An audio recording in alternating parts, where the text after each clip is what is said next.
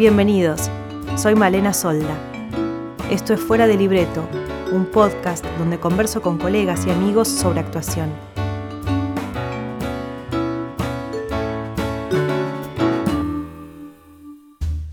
Soledad Villamil es una actriz que puede recorrer muchas zonas. La comedia y el drama, sí, pero también la música y la producción de proyectos propios. En nuestra conversación hablamos sobre cómo Soledad fue tomando riesgos en su carrera como actriz.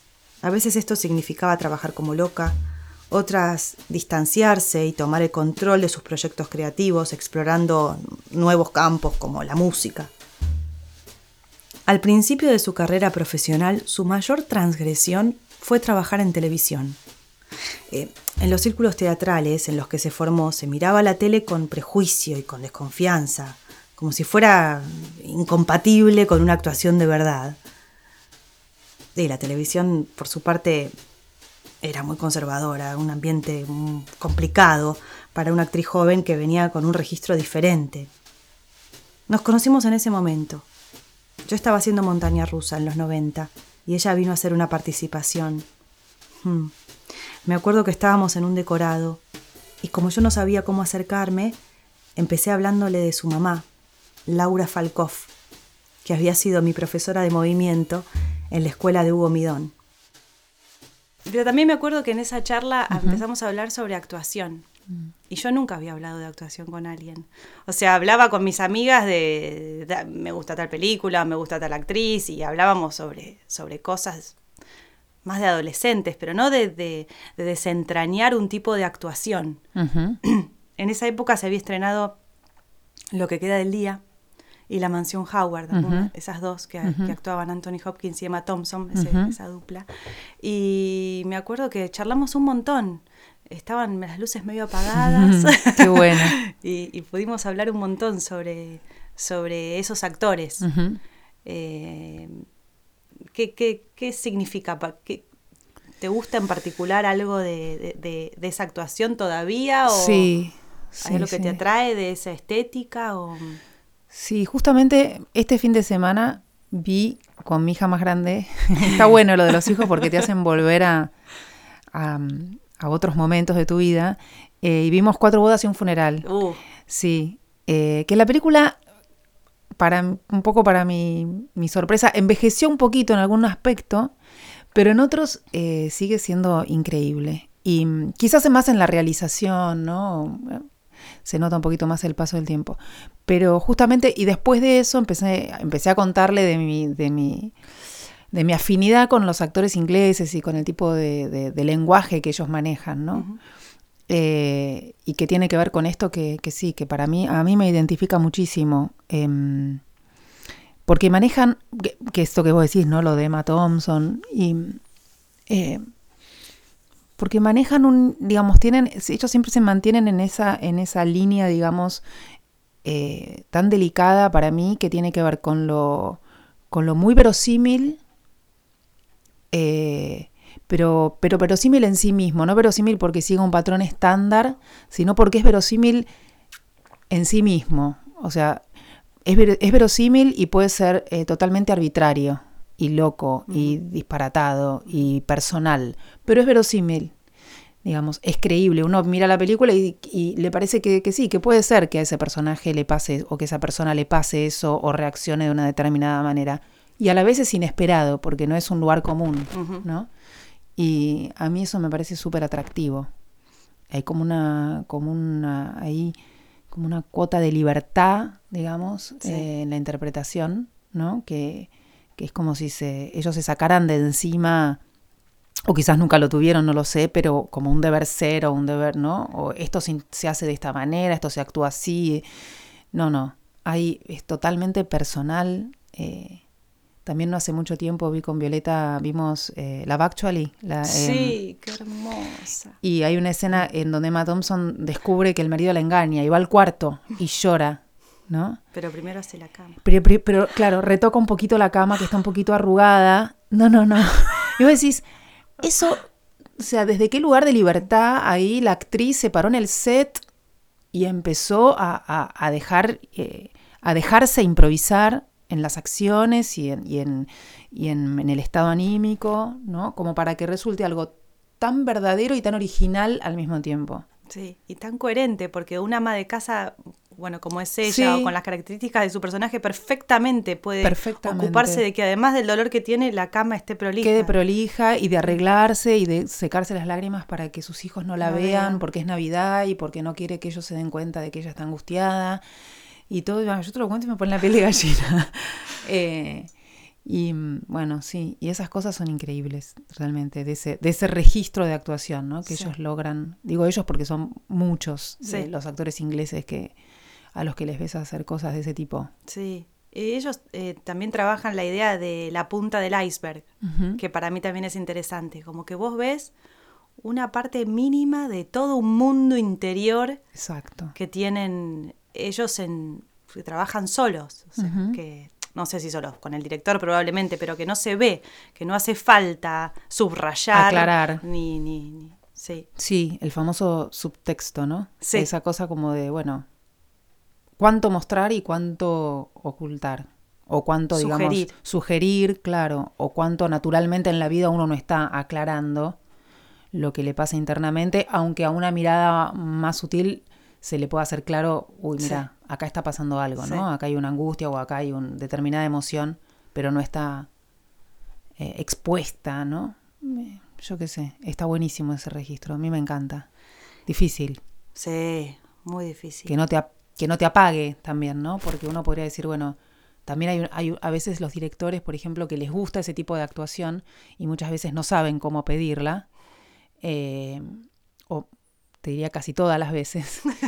Lo que uno escucha como actor o como actriz es menos, menos, menos. Y yo no sé si es menos, yo no creo que sea menos. Creo que lo que ellos quieren ver y no saben cómo pedirlo y no saben cómo traducirlo y muchas veces en la escena no está escrito, con lo cual el actor tiene una responsabilidad extra que tiene que ver con describir algo que no está escrito, no en el texto meramente, sino en las acciones o en la situación. Y entonces sale, digamos, ese, ese pedido de director como menos, ¿no? Más, que sería como más sutil uno si lo, si lo tratara de traducir, ¿no? A términos de, de actuación.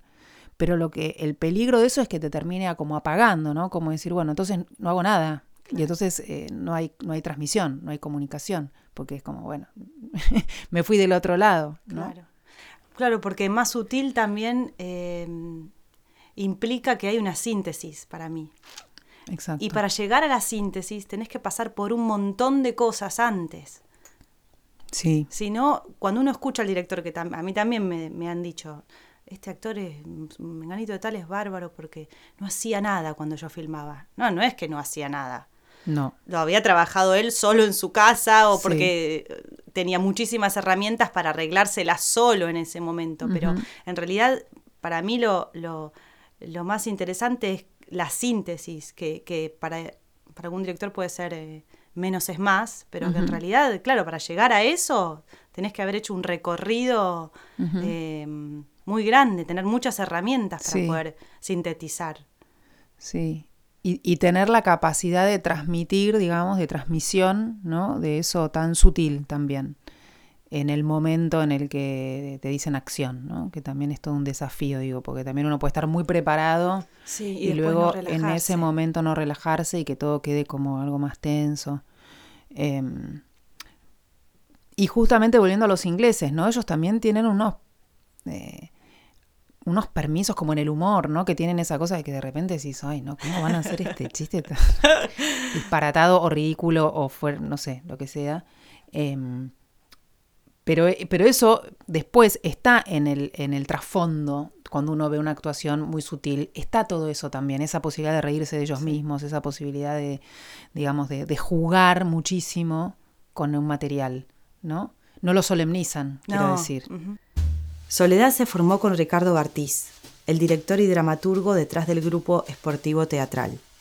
pero era realmente, eh, sí, expresionista, totalmente. Y yo venía más con este otro registro. De hecho, me acuerdo que para la primera o segunda muestra que yo hice con él, yo elegí hacer em, con una compañera hicimos una obrita corta de Strindberg que se llama La más fuerte, que es prácticamente un monólogo, porque son dos personajes femeninos y una no habla, ¿no? La que habla es una mujer que descubre que el marido la engañó y en realidad está frente al amante del marido y habla, habla, habla, habla y se dice y se, se pregunta y se contesta. Y, y yo hacía ese personaje y hicimos además un- una, para, preparamos para la muestra un- una escenografía que era totalmente, nos vestimos de época, eh, hicimos, poníamos, conseguimos una lámpara, un- como una tulipa antigua, una mesita vestida con una tela, unas tazas de té, era totalmente naturalista de época, parecía eh, el streamer como si lo hubiesen hecho, no sé, en, a principios del siglo pasado.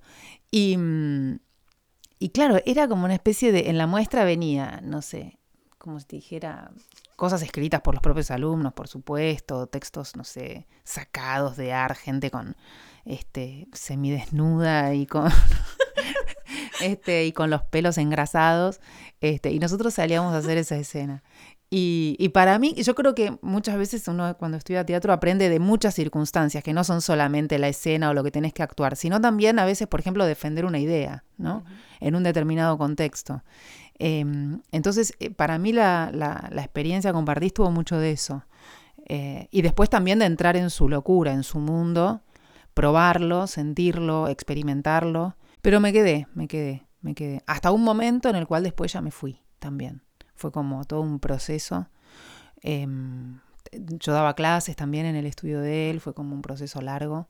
Eh, y bueno, después en un momento, como todas las cosas de la vida, uno necesita después ya romper y hacer otras cosas. Empecé a hacer tele para, en ese ambiente y en ese contexto, en esa época era como entregarte a, sí, a, lo, a las garras del de, de capitalismo mercantilista. Este, me costó bastante, no solo por el entorno de, de del estudio de Bartí, sino por mi propia formación personal, familiar, digamos, y qué sé yo. Y, pero bueno, fui, lo hice y la verdad que también estuvo re bueno, digamos, visto con, con, con, los ojos del tiempo que pasó, ¿no? Eh, pero fue todo un desafío para mí en ese momento. Yo me acuerdo que cuando, creo que grababan Zona de Riesgo. Sí. Zona de Riesgo. Los primeros. Eso fue lo primero que hice en la tele, sí. Y creo que fue antes o después, de, antes o al mismo tiempo que Montaña Rusa. De, después, de, cuando yo terminé Zona de Riesgo, eh, primero me ofrecieron hacer una novela eh, y de, que yo les dije que no, que prefería que no, y después me, hicieron, me ofrecieron hacer unos capítulos de Montaña Rusa y entrar a hacer unos capítulos ahí, y, y fue después, sí, fue después. Pero me con acuerdo que Gastón. era como que ustedes llegaban, eh, digo ustedes porque estaba Inés Esteves Inés, también en el sí, capítulo. sí. Y era como que llegaba algo mm, fresco, en el sentido de que era otra expresión, mm. algo distinto al código actoral televisivo. Sí, sí. Y había como como un aura. Ahí. Seguramente, claro. Sí, sí, no. Tratábamos de hacer de, de, Sí, veníamos de afuera por esta situación, en mi caso particular, por esta situación concreta de, de, de inclusive de venir de un medio en el cual hasta estaba mal vista la tele.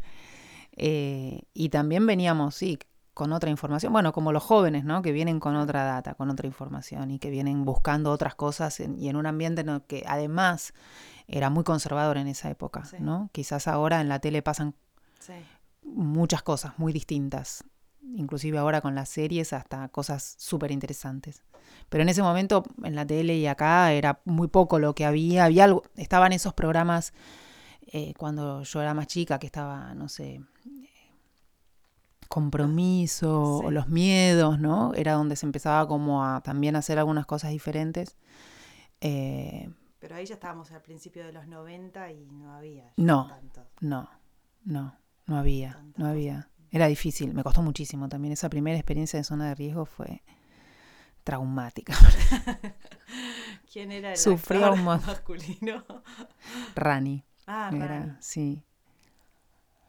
Este, y todo el entorno era como muy hostil, ¿viste? Claro. Muy hostil, un Porque medio muy machista. muy machista. Muy machista. Pero todo, todo, desde el equipo técnico, los, los funcionarios del CAN, todo era como un ambiente en el cual si eras mujer y joven era durísimo, Sí. pero durísimo, realmente lo... eh, de hecho, eh, no hacía más que confirmar todos los días este, mis prejuicios anteriores a entrar a, a trabajar en la televisión. Lo bueno fue que ahí dirigía y también creo que fue una de sus primeras y pocas experiencias en la tele, em, Fernando Spinner. Ah, mira vos. Eh, dirigía a Fernando Spinner. Y la verdad que, bueno, él era como un aliado, ¿no? Era como alguien que venía con otra cabeza también, y estaba bueno eso. Era realmente como por lo menos a la hora del almuerzo, no sé, hablar de algo que... sí, sí. Cuando Soledad estaba haciendo la obra de teatro Ella en mi cabeza, dirigida por Oscar Martínez, con Julio Chávez y Juan Leirado, quedó embarazada de su segunda hija. Y ahí me fui. Lo que pasa es que después cuando volví, mm, cuando, cuando nació Clarita, que, fue, que es mi segunda hija, em, yo paré bastante de trabajar, paré como dos años. Y cuando volví, eh, volví con mi proyecto musical, volví como a, Y un poco el lugar del teatro ahora, digamos, y a partir de ese momento lo ocuparon los, los shows, ¿no? O sea, eh, esta cosa del vivo, de subir al escenario y cantar, pero también hablar un poco y también hacer, digamos, y esa rutina de, del teatro y de la noche y de, de la comunicación en directo, digamos, eh, fue bastante, no sé si reemplazada, porque el teatro es totalmente otra, otra cosa, pero... Canalizada. Canalizada, sí, satisfecha. este, aunque la verdad que cada vez que pienso en el teatro me, me, me da ganas. Muchas veces cuando voy al teatro me pasa que digo, ay, qué ganas de actuar. Sobre todo cuando me gusta lo que veo. Ay, qué ganas de actuar. Este, así que bueno, ya llegará el momento también. Sí. E, esa, esa decisión, digamos, eh, tiene que ver con que tus hijas eh, eran chicas o son chicas y querés estar en tu casa a la noche y los shows te dan mayor movilidad? Absolutamente. En el arranque tuvo que ver con eso, porque ahora ya no son chicas y, y podría, digamos, este, salir de noche más. Pero absolutamente al principio tuvo que ver con eso. Si yo cuando volví a trabajar después de la segunda nena tuve como una sensación de, bueno, para, no sé si me puedo meter 12 horas a grabar, no sé si puedo irme todas las noches eh, y, no estar a la hora de, de, acostarlas o de... Eh, y, y, ahí como que también un poco consensuado con el papá dijimos, bueno, este, este momento va a ser así. Sobre todo además después de haber aprendido con la primera, que tuve como una cosa muy de seguir, eh, cueste lo que cueste, digamos, mm. y lo padecí bastante, yo, digamos, ¿no? No, ¿no? no, la pasé bien en ese sentido, muy exigida. Eh, entonces con la segunda dije, bueno, listo, no, vamos a... ¿Y qué fue el primer, cuál fue el primer trabajo que hiciste cuando nació tu primera hija? Y yo hice, mira, yo estaba siendo culpable y estaba embarazada. Ella, terminamos de grabar en septiembre, ella nació en octubre. Eh, y en febrero empezamos a grabar, empezamos a grabar Culpables, una tira, una, un unitario también eh, ahí en Polka. Eh, o sea que ella tenía cuatro meses. Eh, ¿Y cómo hacías? Ah, ¿La llevabas? sí, de todo, me la llevaba, me iba, me manchaba la ropa con la leche, las vestuaristas me tenían que cambiar la ropa. y, básicamente me re angustiaba. o sea, me sentía muy dividida, muy, me sentía mal en todos lados, me sentía mal como culpable siempre, digamos, culpable se llamaba el programa, y yo me sentía culpable por no rendir en el trabajo, por no estar lo suficiente con mi hija, porque, no sé, la persona que la cuidaba, me acuerdo que un día me llamó y me dijo, ay, le toqué la boquita y tiene un dientito. Yo empecé a llorar y no podía parar y tenía que ir a grabar y estaba en el camarín llorando y no podía, no se me desinflamaban los ojos de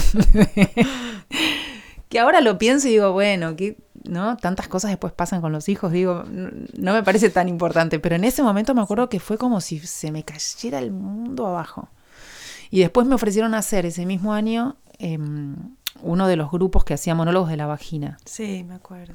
Y nos tocó además las vacaciones de invierno después, con lo cual eh, trabajábamos de martes a domingo, creo que todos los días dos funciones. O sea que yo grababa. No y hacía teatro y ahí ya casi me muero. Ahí me empecé a desmayar, empecé a tener, bueno, empezó a pasar de todo. Y, y bueno, pero toda esa experiencia a mí después me sirvió para que con el segundo eh, bebé decir, no, no, eh, esto lo quiero hacer de otra manera. No es que, por, lo menos a mí no me sale eh, cubrir, digamos, todas las, todas las áreas o como a mí me gustaría. Seguramente también tiene que ver con algo de de mucha exigencia o de las características de trabajo también, ¿no? Que no lo puedes hacer a medias. No. No, es como uno puede decir, bueno, los primeros meses de un bebé, alguien que trabaja, no sé, en un trabajo diferente puede, qué sé yo, hacerlo más relajado, menos veces por semana, o trabajar menos horas, pero si estás grabando, no puedes. Con lo cual, eh, sí, después de eso fue, y estuvo bueno, fue un, fue un aprendizaje. Me acuerdo que cuando fueron las Olimpiadas anteriores, que las pude ver más, creo que estaba embarazada o algo así, eh, me llamó la atención eh, que había cuerpos muy distintos en la pantalla. Claro. Porque estaban los hombres o las mujeres que tiraban jabalinas, el disco, el que hace tenis, la nadadora con una espalda enorme, otras con unas piernas, las jugadoras de hockey o, de con piernas grandes. ¡Ay, qué bueno! Qué bueno. ¡Qué alivio! Está buenísimo. Sí, yo una vez leí, ahora no me acuerdo, no quiero citar mal la fuente, por las dudas no la cito, pero leí algo de un director o de alguien de teatro que decía que al contrario que en la danza, en la danza clásica, ¿no? Sobre todo, pero en la danza contemporánea también, que los cuerpos tienen que ser lo más parecidos entre sí posibles, que tienen que ser lo más homogéneos posibles, este, y que no se tiene que distinguir uno de otro, ¿no? Si uno piensa en un ballet clásico, digamos, eh, eh, en la actuación y entre los actores es al revés. Mm. O sea, uno quiere la singularidad. ¿Cómo contás una historia si no tenés al viejito? O si no tenés a la señora gorda, o si no tenés a, digamos, a cada uno con su singularidad, porque vos estás retratando el mundo y el mundo es, está todo lleno de esa complejidad. O sea que en, la actuación, cuanto más diferentes y singulares seamos, y, y cuanto más desarrollada esa singularidad, mejor, ¿no? Porque no es solamente la singularidad eh, del cuerpo, sino que sobre esa singularidad del cuerpo apoyado la singularidad del, del, arte, digamos, ¿no? De, tu expresión, de, tu, propia poética. Exacto, de lo que tenés para contar.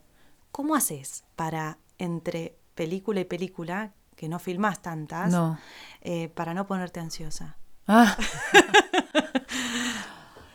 Eh, primero que yo pienso que cada una película que es la última, que nunca más nadie me va a llamar. Entonces tengo una suerte de resignación. O sea que cuando viene la otra digo, uy, qué bueno, me llamaron para otra película.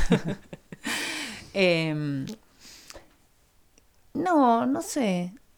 Sí, en, realidad a mí me gustaría filmar más, pero también, digamos, por el hecho de que también yo siento que es una, que es una artesanía, digamos, y un arte y una que en la medida en que uno lo practica em, es cada vez mejor, ¿no? O sea, entonces hay veces que a mí cuando pasa mucho tiempo entre una película y la otra, eh, lamento no estar tan en forma con respecto a lo que significa hacer cine específicamente. Por más que haya hecho otras cosas, no es que me quedé en mi casa sentada, sino que hice o hice un programa de tele o estoy subiendo al escenario todas las noches. Pero específicamente lo que es la actuación en el cine, eh, que ahora con las series igual, yo hice una serie en el verano y, y tiene como un formato parecido y que te puedes entrenar también en ese sentido, ¿no?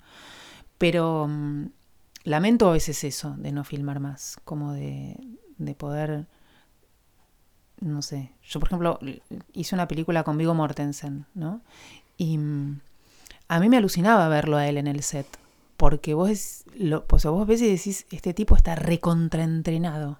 Este tipo puede estar haciendo, actuando, diciendo un texto, algo súper intenso frente a la cámara y decir, eh, corto, sigo de acá, y sigue él sobre la misma toma, por ejemplo.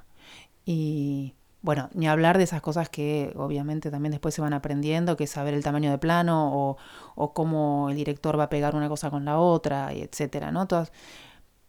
Pero eso yo veo que eso es algo que te da eh, el hacer, el hacer una película tras otra. Eh, y a mí me gustaría haber hecho o hacer más películas, pero también me cuesta mucho hacer cosas que, que no de las cuales no estoy convencida, por algún motivo que igual no digo que yo tenga la razón y que eso sea algo malo, pero mm. que a mí, que yo sienta que no, que no la veo, mm. eh, que, que, no lo veo en sí mismo, que no lo veo para mí, que no lo veo. Entonces eso hace que pase mucho tiempo entre película y película. Además que no vivimos en Estados Unidos o en países que produzcan tanto cine, pero además de las películas que a veces, de los guiones que me llegan, me pasa eso, entonces es como que, bueno, es una sumatoria de cosas que hacen que, que sí, que pase bastante tiempo entre una película y la otra. Y sabes cuál es el arco del personaje. Sabes cuál es el arco fundamental, que para mí eso es fundamental. Una de las cosas que a mí más me angustian cuando hago tele es eso. Me acuerdo justamente en Montaña Rusa que grabé, grabé, no sé, era una profesora de dibujo, de pintura, eh, tenía una historia, una historia de amor, obviamente, con otro personaje, y como a la semana de grabar, me dicen, che, ¿quieren, quieren que te quedes unos tantos capítulos más? Ah, buenísimo, buenísimo. Bueno, acá están los nuevos libros. Bueno, buenísimo. Me pongo a leer en mi casa. Y hasta ese momento, una que era una profesora de pintura y que venía a darle clases a un flaco y se enganchaban, este, en el capítulo que sigue tenía un hijo. y yo me acuerdo que dije, pero ¿cómo tiene, tiene un hijo y yo no lo sabía? Eh, a mí eso en la tele me, me mata un poco. Como Creo que ahora igual, en ese momento, no sé, no tenía mucha experiencia. Ahora podría barajarlo un poco mejor quizás. Pero esta cosa de, o bueno, o ya un poco más, más, más heavy, esta cosa de, bueno, y está pegando tal personaje. Entonces le empiezan a escribir mucho a otro, nunca es el mío. Y, este, y vos ves que tus participaciones van menguando poco a poco.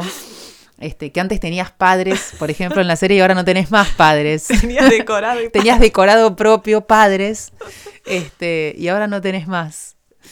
Eh, Yo hace y- unos meses le pregunté a mi representante que averiguara si me iban a echar porque veía que no me estaban escribiendo tanto como antes y que había menguado bastante. No, no, es así, claro, es, Es así, cíclico. De repente claro. le toca a uno, después le toca a otro, nada es personal. Sí, sí, sí. Pero es heavy, Es porque además es como. Nada, el ego, ¿no? Un montón de cosas que entran a jugar ahí claro. que decís, "Ay, Sí. soy un desastre, Sí, no lo debo sí, estar haciendo bien. Hay algo que no sé hacer. Hay un, difícil. eh, eh, nuestro director, que es Gustavo Lupi, de, de Los ricos no piden permiso, me vio un día preocupada por este tema. y me dice, vos no te preocupes, Malena. Mientras tu personaje sufra, vos seguís. me encantó. Claro. Tiene mucho humor, Gustavo. Y tiene razón, es verdad. Para una telenovela es básico que sufras. Sí, que sufras. Si no te pasa sobre nada, todo si ahí- sos buena. Sí, bueno, yo tan buena no era, pero Ah. tenía mi costado humano. Está bien. Muy- Es muy duro. Muy duro. Es muy duro y, y bueno, qué sé yo. Yo creo que a, a mí lo que, me lo que me ha mantenido, digamos, muy, muy a flote con respecto al, al- al- a lo que significa mi vocación, digamos, a lo que a mí en su momento me hizo decidir o, o- me, me llevó hasta, porque ni siquiera sé si lo decidí, pero me llevó hasta ser actriz o, bueno, ser cantante o, elegir una- un, camino como este. eh, a ver, voy a reformularlo. La conexión con esa vocación es lo que yo no quiero que se pierda. Lo que en algún momento a mí me hizo decir, ay, sí, esto, esto me calienta, esto me hace querer levantarme de la cama a la mañana para ir a hacerlo, para ponerme, ¿no? Eh, eso es lo único que, que- que yo siento que, que no puede fallar, digamos, ¿no? Y que va a estar, independientemente de si un director o un productor te llama o no te llama, si... eh, a mí eso me mantuvo a flote siempre. Y cuando no tengo trabajo, cuando pienso que me lo invento. Entre actores hablamos mucho de, de- qué hacer entre trabajo y trabajo, cómo mantenernos en movimiento y estar preparados para cuando nos llamen. Y- me quedé pensando en esta idea de soledad, de meternos de lleno en proyectos propios, en seguir investigando y conectándonos con las diferentes maneras en que se expresan nuestras vocaciones. Y en el caso de ella, es mucho más que una idea. Es esfuerzo y resultados muy concretos, shows, discos, giras. Me, me vuelve a la cabeza la idea del riesgo del que hablábamos al principio. Creo que arriesgarse a hacer algo propio no es tan diferente de dejar la comodidad a la hora de tomar la propuesta de un director y dejarse llevar. Algo dificilísimo y fundamental en la carrera de un actor. Esto fue Fuera de Libreto, un podcast sobre actuación. Los invitamos a seguir conectados en nuestra página fuera de libreto.com, donde pueden encontrar varios links con información adicional sobre nuestros invitados. Si quieren comunicarse con nosotros, pueden dejar sus comentarios ahí o escribirnos a hola Para no perderse ningún episodio, no se olviden de suscribirse en iTunes, Stitcher o en la app en la que escuchan podcast. También nos encuentran en Twitter, Facebook e Instagram. Fuera de libreto está presentado por Eolio, una productora que ofrece soluciones gráficas, diseño web e imagen corporativa. Visítalos en eolio.com. Soy Malena Soldi. Fuera de libreto está producido por Florencia Flores y editado por Analía Lavini. La música original y la operación técnica es de Mario Guso y las fotografías de Alejandra López. Fuera de libreto cuenta con el apoyo del régimen de promoción cultural mecenazgo del Ministerio de Cultura de la Ciudad de Buenos Aires.